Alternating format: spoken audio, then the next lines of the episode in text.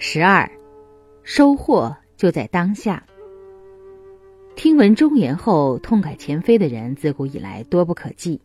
其中有一位就是晋朝有名的周楚，他让自己从三害之一的大恶人变成有名的贤良忠臣。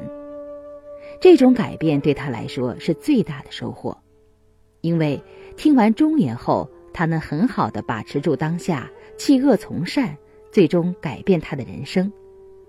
可见，对他来说。当下有什么能超过这种收获呢？春秋战国时，孔子有名的弟子颜回是七十二贤人之首，无论方方面面所作所为，应该是最贤善的。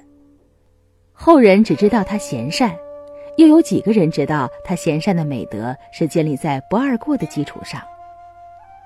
只要发现了错误，就会做到同样的错误不重犯第二次。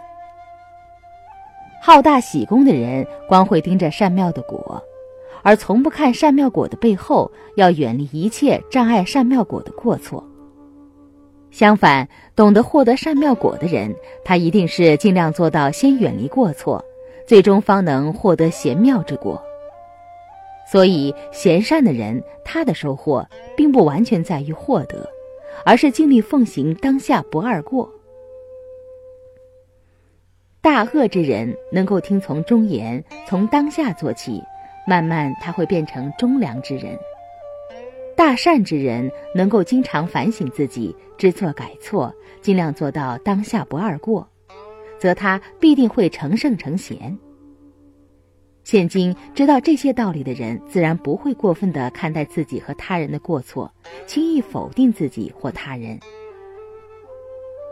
因为在忠言以及改过的正确方法指导下，愿意扭转自他，我们都会从当下发生变化，踏上成圣成贤的阶梯。对自己、对他人喜欢抱着偏见和成见，非常容易断送自他改过成贤的机会。假使我们能够放下偏见，把握好每个扭转的当下，从点点滴滴做起。其实就已经开始有收获了，将来的结果也必定会因为积少成多，由微变发生巨变，让我们获得最终成圣成贤的妙果。